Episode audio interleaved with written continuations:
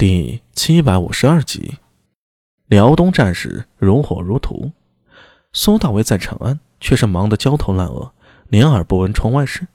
一来，他听到尉迟恭的建议，开始低调蛰伏；二来，他对自己手上的势力开始好好的清理一番了。比如公交署、经由师爷、斯莫尔的商队，还有窝镇营。之前的时间，公交署都是交由周良去做。而且周良也一直做得有声有色，除了在人员的管理上，组织膨胀的太快，难免被有心人掺沙子进来。不是出了之前的事儿，周良还被蒙在鼓里呢。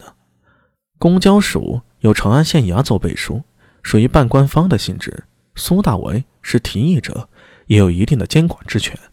除了突厥狼卫之时，他能保住公交署不被裁撤，已经是费尽了天大的面子了。多亏了有武媚娘在李真那儿替他说话，就算如此，接下来的时间，苏大伟也是反复清理、梳理人员和各方面的关系，把一些盘根错节伸进来的手一一斩断。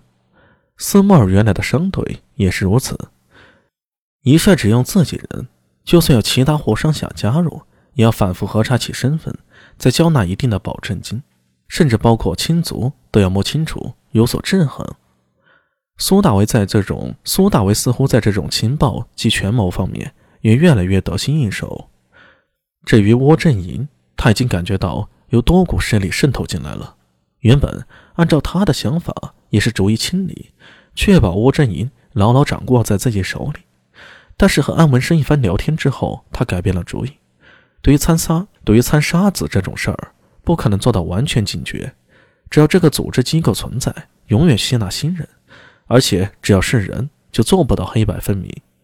完全把这些沙子清除出去，只会让幕后之人变本加厉，想方设法塞更多的暗桩进来。与其如此，不如难得糊涂，就让这些沙子存在。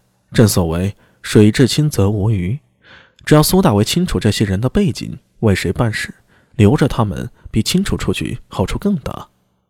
有时候甚至可以让这些细作替自己服务。比如传些假消息，误导幕后之人。实际上，苏大伟这些想法已经有一些后世情报站的雏形了。天气渐渐开始热起来了，出于对高大龙的补偿，也是开展新的生意。苏大伟终于想起制冰这回事儿。不过，当他把硝这种东西告诉高大龙时，换来的就是一顿白眼。而苏大伟自己对于硝石这玩意儿该怎么制作？也早就还给老师了，这个问题啊，最后也没难住他。他不会，有人会呀。找上袁守诚，道士炼丹，对这种制销应该不陌生吧？如果想的话，苏大为甚至可以提供火药的方子，只是不清楚具体的比例罢了。最后，袁守诚和叶法善这两个道士都应了下来，算是在苏大为的制冰生意上入了股，技术性入股。于是宝林后来知道此事。大为不忿，连骂苏大为没有心肝有好事没有照顾自己亲戚。苏大为才说他不懂得炼丹制销，结果被尉迟宝林给喷了回去，说他阿爷尉迟恭在家闲得无事，近年来开始琢磨炼丹了，还学赤松子屯服玉金，把苏大为吓得不轻。这玩意儿就怕是他搞出五石散来，吃了很爽，吃多了要命呢。得找个机会劝劝尉迟恭了。时间。来到了五月初，苏大伟终于从忙碌中抬起头来，稍稍喘息，因为苏定方真辽东回来了。从出征到回到长安，满打满算不到四个月。除去路程，真正有作战的时间不长。相对的，战果也不是理想。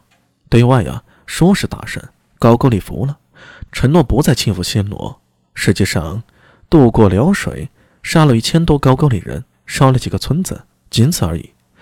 仅此战，苏定方就被拜设为右屯卫将军，封临清县公。不过，这个结果，苏定方并不满意，许多人也不满意。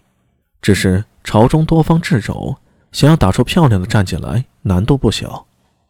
阿弥，阿弥在吗？苏大为刚回到家，气都没喘上一口，就见到一个熟悉的人走进自家的院落。抬头一看，是多日不见的苏庆杰。嘿，世子，你怎么来了？”苏大为大喜，主动站起来迎了上去。上次苏定方出征高句丽，好说歹说，总算是把狮子给拐出去了，想让他继承自己的衣钵，将来在军中为大唐开疆拓土。嘿，别提了。苏庆杰撇了撇嘴，一脸不屑：“这仗打得憋屈死了，我就说还不如当不良人快活。”